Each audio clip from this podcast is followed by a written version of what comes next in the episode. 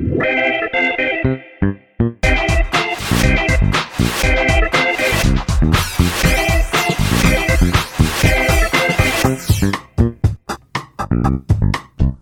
迎收听《飞龙盟》，我是十一，我是梅心。情人节刚过，很多的朋友啊，都因为了情人节，感受到了非常莫大的压力，而且很挫败。情人节嘛，你总是很难很难可以做到对方想要的。你老婆有开心吗？一点点。OK。你会特别送礼物吗？我希望可以制造仪式感，他会觉得说，基本上现在有小孩嘛，你就是，哎、欸，这起手式就是要推开哦。但我还是会尽量啦，抽时间。那比如说，拜托你让我翘班，那我去过我的情人节，不在乎你的情人节。这样子的做法的话，我老婆就会欣然接受。这样可以吗？可以。好好好，那这你还会送礼物吗？我尽量，因为我想说不要。没想到我会追着打哦。我想说不要浪费可以翘班的时间嘛。除了去吃一顿好的晚餐以外啊，能够提早送一些礼物，多了一点时间可以翘班，你也是不能阻止我啊。理由非常冠冕堂皇嘛。我需要去过情人节，势必就一定要先准备一些礼物。去 survey 一些餐厅，我头脑里面都会出现一个你在挽救婚姻哦。有些人会抨击仪式感这件事情，他们会觉得浪费钱。我反而是非常喜欢仪式感的一个人，比较有在乎对方的一个意识形态。很多人，包含了我们身边所有的朋友，就是因为没有做到这件事情，所以他们才需要岌岌可危的去挽救。但我不需要。好吗？好，我就是处于一个非常处之泰然的一个婚姻关系里面，我还是会这样想你啊。这边就说到今天我想要跟你聊的这个事情，我观察了一个很有趣的事件发生了。昨天啊，我不是上去楼上吗？我其实是跟两个阿宅的同事，稍微比较熟一点，要约着一起讨论案子的进度。走进门口，其实我有点惊慌，他们两个居然凑在一起聊天。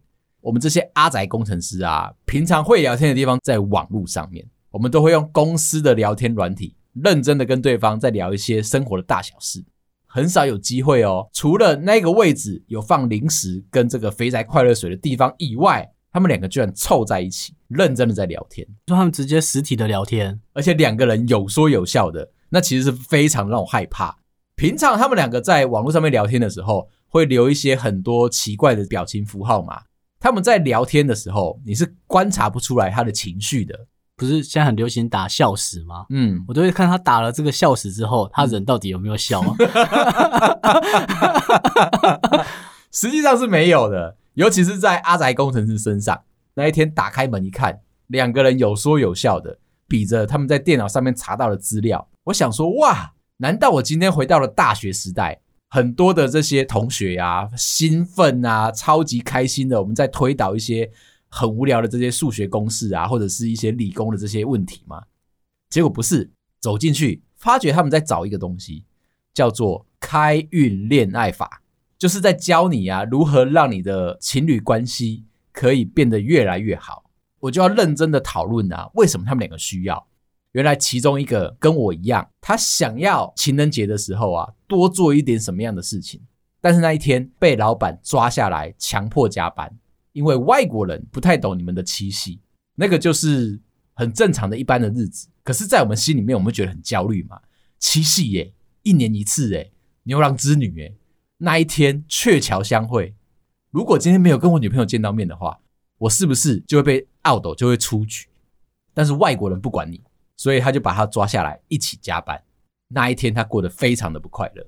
原本设计好的一大堆的这一些行程啊，全部取消掉。比如说他想要去在一零一的某一些厉害的餐厅看夜景、吃牛排，这么一个漂亮的行程，而且提早了一两个月哦，就已经订到位了哦。那一天被砍掉，他觉得很难过。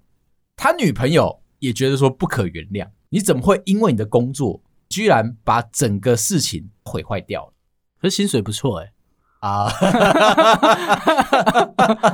这也是我们唯一可以跟对方说嘴的地方嘛，就说啊没关系啦，我下次会补偿你，我会再挑一个更好的餐厅，更有 feel 的一个时间点，我们再一起出去玩。但其实伤害已经造成了。我每次在安排我的仪式感的时候啊，非常斤斤计较那个时间的。你会先问你老婆吗？不会，你要想给她惊喜吗？我一直都想要创造惊喜的一个人，但是我老婆啊，每次打开门一看到我的惊喜之后啊，她就会默默再把门关上。你都不会觉得挫败吗？不会啊，Okay. 人就是要越挫越勇。哦，那我知道问题在哪。没 事没事。你会想要做这种奇怪的仪式吗？我会，但是比例不要太多。你自己的比例还是对方的比例？都是，因为有些是一起挑会很好玩的，那我就会想要一起挑。那有些是要给惊喜的，要给惊喜。对啊，对啊，那你怎么没有？就是认真的在规划这种事情。对，即便失败了，就是从这个地方学取到一个经验嘛。像是上一次啊，我老婆门一打开，看到了桌上就摆个很漂亮的蛋糕，灯都关起来，蜡烛都点起来了，这样子。哎，很棒的一个惊喜，对不对？他门就默默关起来了。他刚刚在巷口啊，已经吃完了一碗阳春面，打开来看到，嗯，有点腻，就心情不是很好。他只要一踏进门，哎，欢迎光临，然后说不定我会拉拉炮，有没有？拜托他，就是上小姐几位，到底有多讨厌？我就会开始招待他，请他感受一下今天的气氛。又在人家已经吃饱了一碗阳春面的同时，你又塞了一大个蛋糕推到他面前，逼他把它吃完。这个时候，很识相的把叉子拿起来，把蛋糕移到他面前，我是不是就会盯着他，拜托他吃完？第二个是我会要求他说出这个蛋糕体蓬不蓬松，内馅卡士达是不是他喜欢的那个甜度，水果是不是他想要的酸度？第四个奶油进到你嘴巴之后，甜而不腻，直接在你嘴巴化开来。哎、欸，你们结婚几年啊？哎、欸，我想想看，应该有六七年了。六七年，OK，OK，、嗯嗯 okay, 他居然忍得住，真的很难呢。你不要这么说哦，我身边有朋友是这样，他在找对象的时候，他是一个追求美食的人，追求美食的那个感受度以外呀、啊，要求的是他的另外一半。吃到美食的时候，能够做出非常浮夸的表现。你说起来转圈圈这种，一定要，或者是你知道你的手臂上面有一条龙飞出去那一种，一定要有哦。今天我带一个朋友去跟他一起吃饭，我自己表现的很惊叹，对不对？然后那个朋友就是像你这样冷冷的吃完这一口就说：“嗯，笑死。”谁会用惊叹？这样子的话，就没办法加入我们的饭圈。太好了，还跟你说谢谢，太好太好。哎、欸，不是啊，当你找到一个很值得分享的东西，你不是藏在心里面，你是创造一个仪式感，愿意跟你身边最爱的人分享，你心里面是不是会有一个莫大的期待，觉得对方也是可以跟你感知到一样的口感，一样的快乐，就不能好好吃饭吗？不行。希望说你在吃到这一口东西的当下，你的心情是快乐的，哦，是澎湃的这样，然后你可以跳起来转圈圈，或者你站到椅子上大喊说：“就是我就是世界之王这样子。” OK，你真的有病，难怪我们是朋友。遇到你这种类型的朋友加入了饭圈之后啊，就会回到我的个性，越挫越勇。我不会把你排挤出去哦，我会希望每一次不停的推荐，不停的介绍。总有一天我会起来转圈圈，一定要有这个机会。如果你做不到，表示说你的这个水准很高干。谢谢，谢谢，是我落后了你。其实没有想到，你吃过的这些世界都比我来的还要幅员广大。我只不过是你的小小的一粒沙，在你这一个心中。那我就要挑战我自己，认真的去找，认真的去吃，攻克你，我才会觉得有成就感。哦，懂了。所以为什么我在我的婚姻关系里面啊，一直锲而不舍的在创造这些仪式感？我老婆啊，在吃到美食的时候，表现的稍微没有那么的惊叹。这些年我已经训练出来了。我告诉他说，好吃你就要认真的说。你看为什么？你是有病是不是？你可以不需要评价，像很多的这些美食网站都会希望你评分嘛。我会说你不需要评价，但是你要告诉我说，你觉得它蛋糕体它是绵密的，还是它是湿润的，是带有空气感的，还是干干的？这一些的奶油，你吃完之后会不会让你嘴巴造成负担？你吃完之后需不需要多喝一口水？应该是你。诸如此类这些条件跟要求进来到了我的评选名单，我才知道我要怎么样推荐东西给别人。看到了我们这两个肥宅的同事啊，不能说人家肥宅，这样是不礼貌。我看到了两个阿宅的同事在那边热烈的讨论，包含你刚刚说的那个笑死。OK，一切的一切都让我非常的惊讶，所以我就凑过去了。我们刚刚讲其中一个同事他在情人节滑铁卢了嘛，势必他就想要说好好的做一个补偿。补偿呢，其实只是在实质行为上面的一个仪式感。心态上呢，平常就开始在经营你的感情，经营你的婚姻，是不是可以让你的恋爱开运的越来越好？他是用一个小小的树苗啊，用一个大大的心态，认真的灌溉它。那你要不要讲？他们在到底在看什么？他们就在看奇门遁甲最强开运、情感提升、行为风水，很专业的一个术语哦。你听到一大串的废话，对不对？他就教你说你怎么样让感情变得更好，所以他有实际上的教哦，他有实际上的教，而且还有分时段，有步骤吗？稍微有一点点。我觉得你一定要好好的学习起来，因为你是一个不需要仪式感的人，你有可能就需要在默默的地方啊，多做这一些风水仪式，让别人知道说你有在关心你的对象。你说在餐厅里面转圈圈吗？哎、欸，这很重要哎、欸！如果你们在餐厅看有人在转圈圈，你就知道时机来了。每一次我吃到那种厉害的东西呀、啊，我的嘴巴会张大。有一次我去宜兰吃一间无菜单料理，吃完之后眼睛闭上来，在那边享受那个感动跟那个快乐。你知道那个主厨多开心吗？他说：“你懂我的菜。” OK。好了，那个主厨说啊，对于这些菜都有灌注他自己的情感进去。每一刀在切生鱼片的时候啊，他都是极尽所能、费尽心力的，一片一片的切，那一刀都有他的情感在里面。所以我在吃的时候，包含了它的搭配，所以你会吃到说这是第六刀哦。有到这么精准吗？有一点点，尤其你是在现场看他直接切嘛，他的那个感受啊，你会特别特别的感触得到。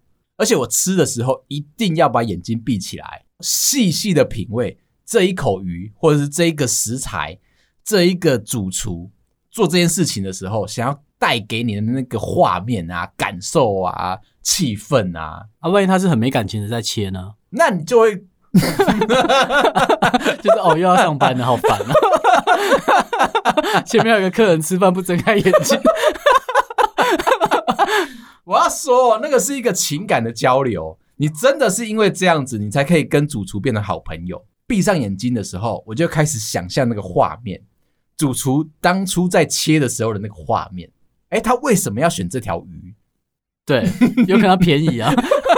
会不会是这个考量？有一点点。哎，那为什么他要这样子去呈现这个方式？眼睛睁开来，我把我的感受认真的告诉了主厨。转过来一看，看到我老婆嘴巴也张大大的。你在胡说八道什么？哦，对对对，应该这才是对的。似乎我的那一个仪式感应该要放在我老婆身上，对不对？可能是我们两个好不容易偷闲。去吃了一间无菜单料理，但是跟我有连结的反而是主厨。我老婆就很惊讶啊，你跟他求婚啊？你们这么合去结婚呢？所以我们要把主题拉回来，恋爱开运的做法。如果你今天是晚上的七点到十一点的话，有一个很温暖的一个过程。记得你要深情的注视对方，跟对方好好的聊天谈心。有机会的话。你要手搭肩一起吃烛光晚餐，为什么？可能是可以让你们两个啊有一个羁绊的效应。可是坐对面呢，这样不会很死撑吗？桌子太长很尴尬。手搭肩认真的吃烛光晚餐，这边可能会回到你刚刚的那个问题：烛光晚餐嘛，如果中间有一支蜡烛，手还要伸过去。很撑呢，可能就会被那个蜡烛的热度给稍微的烫到。所以他们在聊这个的时候啊，我用一个第三人称的角度在旁边观察，他觉得这件事情是对的，而且他们并没有在考量说啊，这一些的行为模式会不会让对方觉得不舒服。他觉得这样做就有机会可以恋爱开运。再来呢，做了晚上的这件事情之后，其实还有白天的两个时段，你也可以做这种类型的风水改运。早上七点到十一点，这很难哦。平心静气，看到对方之后，摸头，并且注视着对方，用双手帮对方按腿，按摩他的脚，让对方舒服。在对方要离开你之前呢、啊，再塞红包给生活费。这是多白痴的事。那你塞钱给我，我会开心呐、啊，对嘛？嗯、你这样是不是就觉得说，哎、欸，有开运的效果了？有有有，好好好好，红包钱以后第一个讲，在摸头之前不行啦，不是先摸头，不是先帮对方按脚再塞钱，反过来做的话会出来反作用，因为你先塞了钱，效果会太强，是不是？你就感觉不到对方对你的那个爱意啊，哦，因为你先给了钱嘛，对方就想说，哦，好，那今天就是这包钱收下就收下了。那你后面再多做什么？你是不是一点感觉都没有？对啊，有需要吗？下一个阶段，下午一点到五点，必须要先用手抚摸对方的肚子按摩，再来呢，用手捧着对方的脸深吻，最后再跟对方喝下午茶，又点一根蜡烛出来。也就是说，你每一天的时段呢，就要点两根蜡烛，这样子才能够确保说你们两个的心情。心意是相通的。听完他们两个人讲完这些过程之后啊，我心里面超开心的。怎么会有人这么认真的在 D 卡上面找说如何让他的恋爱开运？这就表示说，我们这两个同事有救以外，我们的主题也是满满满的。我跟他们说谢谢啊。这个假日啊，带我女儿出去逛街，遇到一个我心里面很心酸的一件事情。其实啊，这一次我带她。特别去看电影。前一次呢，我们有一个很不好、很不好的一个回忆。大概是她两三岁的时候，我一定要在这边先跟你警告：幼稚园老师啊，会送给你一些舞台剧的一些问卷清单。他们有跟这些剧团合作，希望说爸妈可以先买这些早鸟票。第一次我们没有任何的预期，想说同学都会去啊。如果你不带他去的话，你可能会被他憎恨一辈子。同才的压力吗？还有老师的压力啊，可能老师也在里面有抽趴，我不知道。但反正呢，不管怎么样，那个单子就送过来了。问你说你会不会出席？你会出席的话，你要买哪一个类型的票？每一个类型的票都可以打九折。这个时候我就在想，第一个问题来了，可以帮我买餐厅的吗？有些餐厅很难订啊。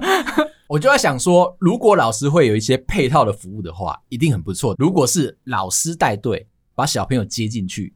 这样子比较好吧？然后爸妈就去旁边餐厅啊，过他们的下午茶，两人世界，对不对？没有，老师说你们要自己去，爸妈也要买票，那你就要讨论一下，你要买哪一个价位的票？因为其实很贵的吗？落差蛮大的啊。如果是最前面前排的话，可能是一千五。那三个人会有张惠妹吗？只是问一下而已吗？舞台剧，嗯，活生生的人在你面前演出，OK，然后穿着一些布偶装，在那边演一些童话故事，你就想说算了啦。如果是只是为了这个啊，我女儿那个时候两三岁，其实我觉得他也看不懂，就想说就是买后排的票就好了。后排很便宜吗？后排可能也要四五百，还好是买后排的。前排有非常多家长会的人已经先包票了，那你就知道说，其实我们跟家长会的渊源没有很好。当然，我们算是被排挤的那一边，就贫户就在后面一点，但也没关系。兴高采烈的买了票，那一天大家都到现场了啊。然后我女儿一下来就告诉我说，那个谁谁谁也有来，谁谁谁也有来，指着说那些都是他同学。我想说啊，那应该不错，带进去他们自己可以玩在一起。走进去，坐好位置，还挑在他喜欢的同学旁边哦。我们还在跟对方的家长那边聊天的时候，场灯一关，哇！我就被抓到外面去了。为什么？我女儿爆哭，她没有想到里面的灯会这么的暗，整个人就是很歇斯底里哦。我知道，因为她可能坐比较后排哦，嗯，前排才会有灯哦。这就是贫富差距。哦，对对对，后排只剩下逃生灯。对啊，对，那你又不能够手机那边开手电筒帮她照明嘛？三个人就被抓到外面去了。我女儿能爆哭啊，她没有想到说她可能会看不到，折磨了五到十分钟，慢慢平复下来了。我抱着她到处走来走去，好，可以了。问她说：“你现在的心情可以吗？可以承受里面那个黑黑暗暗的状况吗？”可以。打开来一进去，已经开始开演哦。刚刚好，我们是在一个中场的时间进去，所以虽然开演，但是音量没有很大。突然之间，大野狼跳出来，轰！哇！我又出去了，音量太大，吓到小孩，惊吓丢惊这样子。我又在那边举手说：“哎、欸，可以小声一点吗？” 你知道那些剧场啊，其实他们很在乎小朋友跟主角之间的互动。大野狼跳出来之后，台下的小朋友年纪比较大的，他们就会在那边骂说：“哎、那个大野狼很坏什么的。”里面其实是躁动的这样子。我女儿被吓到之后就被带出去，然后我又持续的在那边安抚她。第二次了，我想说，哦，今天这个状况不对，觉得我可以忍受这个浪费，本来就想离开了。走到了门口哦，他们其实有一些电视在那边播剧场里面的状况。我女儿看到之后就把我拉住，指着电视说她要看。我们就在门口那边看哦，他要改用电视看，他改用电视看。哎，看了一阵子，他觉得说心情又平复下来了，那她还是很有兴趣。刚好舞台剧其实都会有上下半场，中场休息了，大家都出来上厕所。我这个时候就问我女儿说：“你觉得你还可以吗？如果不行，我们就离开。”但她心里面很想要把整部剧都看完。我就说好，不然等一下我们再回到场内，下半场我们看看你可不可以撑得住。同学都来关心他：“哎，你刚刚怎么啦？怎么没看到你这样子？”同学的爸妈看着我的时候，带着一些很轻佻的一个眼神。知道说，我今天日子不好过，即便再用力的尝试，都只是徒劳无功，所以他就等着我这件事情发生，但是他又不愿意说破。下半场开始了，我们还早早的就坐进去，想说，哎、不会有问题的吧？灯又一关掉，大野狼又出来了，哇，直接回家，受不了，走到了门口，我又被拉住了。我女儿坚持要在门口用电视把它看完，我说算了，好啦，今天就是你知道，花了一千五。看电视很值得吧？很值得啊，很值得啊！而且那个电视哦，还是 CRT 的闭路电视的那个等级哦。哦，它是像监视器这样。对对对，还不是那个平板电视哦。你会想说，哇，我这真的很很复古又很值得诶。表演结束了，大野狼啊，跟这个七只小羊啊，在那边上台一鞠躬，有没有？我就问我女儿说，那他们等一下要出来谢。呃，出来谢幕这样子，那他们势必是不是差点讲谢票？谢谢你的一千五，不行不行不行不行，保持着正念的心态，我就问我女儿说：“那你要不要看真正的布偶？刚刚没有机会看到嘛？等一下他们出来谢幕的时候，你可不可以凑过去跟他们聊聊天？这样子，等了两分钟，大野狼跟七只小羊走出来了，吼，哭到一个爆炸。他没有想到说真的有大野狼，跟真的有七只小羊。”而且比较大只吧，而且他们的体型啊都两米多这样子，他没有想过会有真实世界有这么大体积的动物跑出来。那一次的个体验让我非常的害怕。如果我又带我女儿去看电影的话，可能会落入一样的陷阱。这一次啊，就先冲到购票机前面。现在的购票机很方便，除了可以网络预约购票在那边取票以外啊，你现场看还可以看得到场次跟座位。我就挑了角落生物。因为我们想说，让小孩不要看那么激动的片，不然的话，其实想要看《海贼王》，但是我想说，那个一定会哭到一个不行。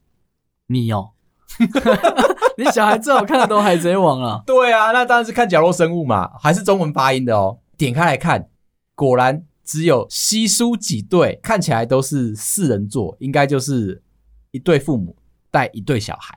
然后想说，好，座位很空，我们应该不用害怕去打扰到别人。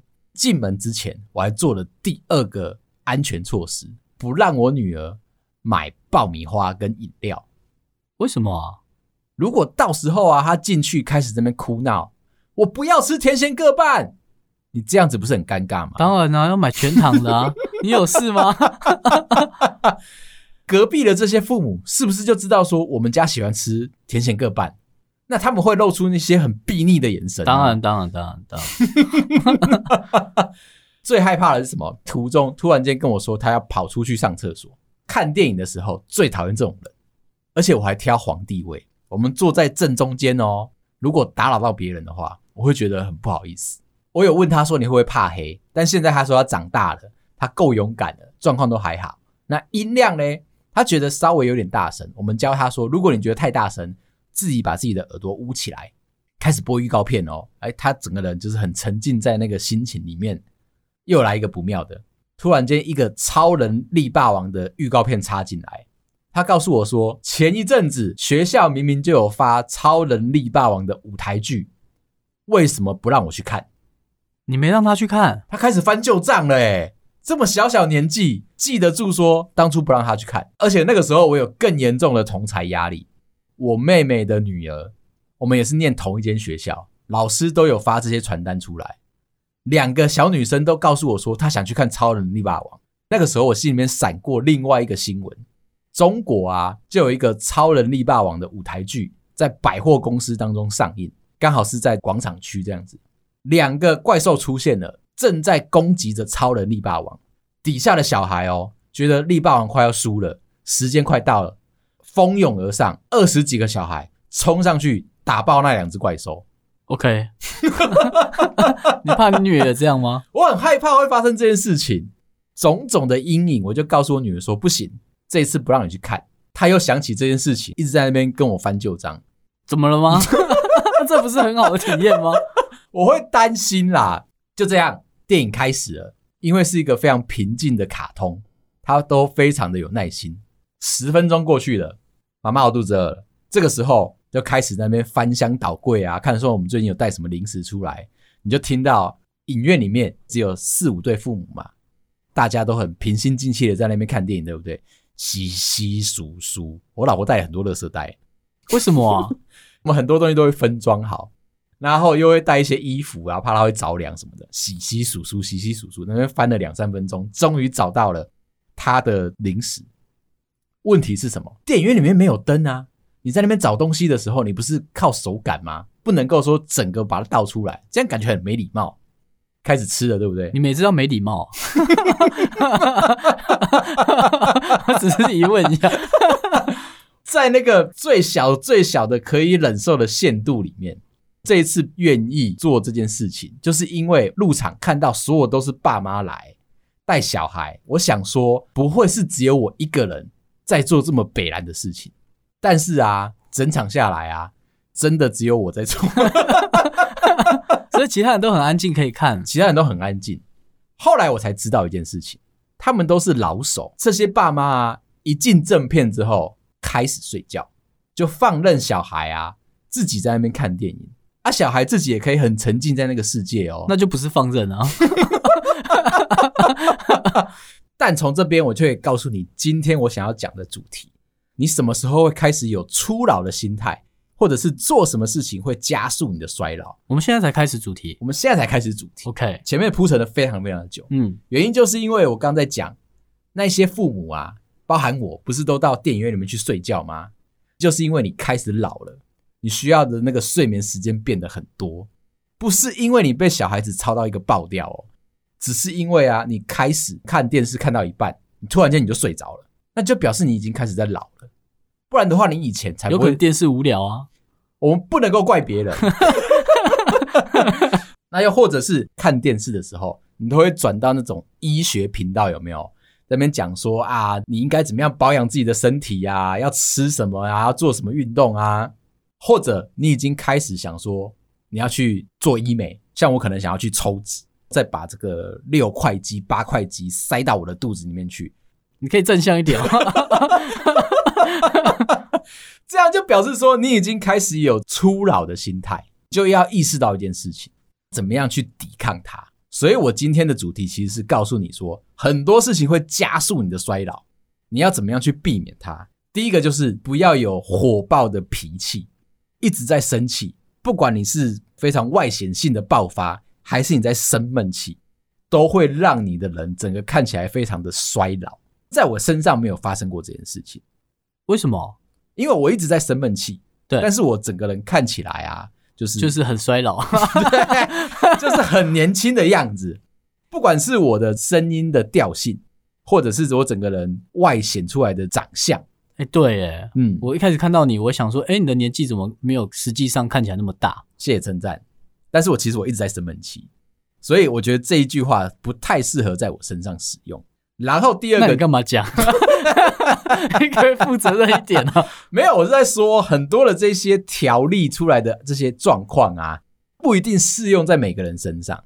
但是你可以去把它细细的品味，他就告诉你说，你不要一直生气就好啦。生气就会容易老是吗？对。那如果你常常保持着一个快乐的心态，势必看起来就会年轻。这是在安慰你啦，我不管。另外一个就是熬夜，经常性的熬夜，比如说你一天睡不到五个小时，那你有可能老化的速度会非常非常的快。这一点在我们身上啊，还是印证不出来。像眉心一天可能只睡不到四个小时。但是他人看起来也是非常的活泼开朗，一点都没有大叔的样子。当然啊，你可不可以举一些比较真的例子啊？我在告诉大家说，这一些东西是世俗大家的眼光，觉得说会加速你衰老的因子，但是在我们两个身上都没有发生。一个是我的案例，一个是你的案例.就表示说它是有公信力的。哦，好。再来一个可能会刺伤到大家。他说：“如果你单身的话，长时间单身就有可能会加速你的衰老，你会陷入一个非常大的、强烈的孤独感，会在你夜深人静的时候疯狂的侵蚀着你，你就会睡不着，你就会生闷气，连带的这些效应就会让你加速衰老。虽然有很多人都在说啊。”一个结婚之后也是有孤独感啊啊！那那一种孤独感跟单身的孤独感不一样哦，就是很多人在你旁边哦，嗯，可是你还是觉得你很孤独哎。对，这是不一样的。你有吧？婚姻就像是一个监狱，有没有？把你原本有的那个自由拿走，把你关进去。单身的时候是那一种，哎，你没办法融入大家，虽然外面有很多的机会，有很多间监狱。但是没有一家，但是你没有资格可以走进去。哦，OK，它是不一样的，但得到的效果是一样。所以你问我说有没有？我现在开始慢慢变好。这不管是前几年会有这样吗？小孩刚出生的那一年，真的是非常非常的夸张。但是现在因为我不停哦创造仪式感，然后呢再让我们的感情越来越好，所以这一点点，你有感觉到那个监狱的那个门啊，那个门锁慢慢的在松动的感觉。看着窗外越来越大一片，虽然你还是住在里面，但是你的心态不一样，就没有那么空旷感。对，你看的那个世界都不一样的。又或许只是因为啊，我在这个监牢里面，你也开始住进来了。我没有啊，我已经准备好否认了。一个人住在监狱的时候，你会觉得孤独嘛？对。但当你开始有狱友，就完全不一样。哦，我住在你隔壁，你就觉得还好。对对对对，就是这种心态。最后一个很重要的。我怕你听了之后，你会觉得说很害怕。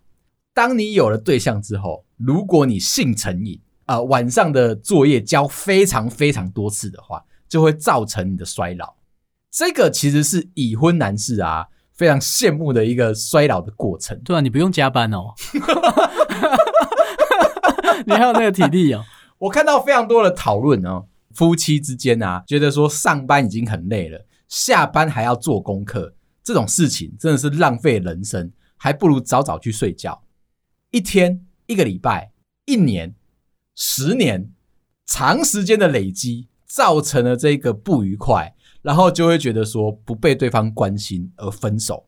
这一个案例是告诉你说，如果你们感情非常的好，一个礼拜超过三次以上晚上交功课的这个行为模式，会造成你的衰老，非常大的一个挑战哦。你是选择？都没有，还是多到爆哦，这很难选诶，这很难选。那他没有定义出哪些次数是好的吗？他定义说，如果你一个礼拜超过三次，三次还算可以，四次、五次、六次、七次、八次，这样子就算多，会掏空你的肉体跟掏空你的灵魂。哦，那一般也没办法了。我以为你在喊一些很基本的数字。他说一个礼拜，他没有叫你一天啊。有些人会吹嘘自己嘛，比如说一个晚上。我可以七次、八次、二十次，哎、欸，现在不会羡慕哎、欸，到了这个年纪会觉得神经病。那如果一个礼拜超过三次，你会觉得神经病吗？一个礼拜三四次，我觉得比较临界值。临界值就是再多你就不行了，嗯、再多你就被掏空了吗？因为不一定啊，有些人是说他那个一次的时间非常的长，而且啊，有些人有去做研究，他说呢，其实你一次的晚上交功课，等同于是两百公尺或者四百公尺的短跑，耗费的力气非常的惊人。如果你一个礼拜超过了三四次的话，其实你应该跑很多趟，你应该是马拉松的健将，对不对？但不管怎么说，我觉得这些东西就是你要放在心里面，觉得说你已经衰老了，你知道坐着就想躺，躺着就想睡。哎，想睡又睡不着，这就是你老化的一个迹象。哎，差不多啦，老人没办法聊天聊太久，今天就先这样。你这是在铺梗是不是？好，今天先到这边，谢谢大家，拜拜，拜拜。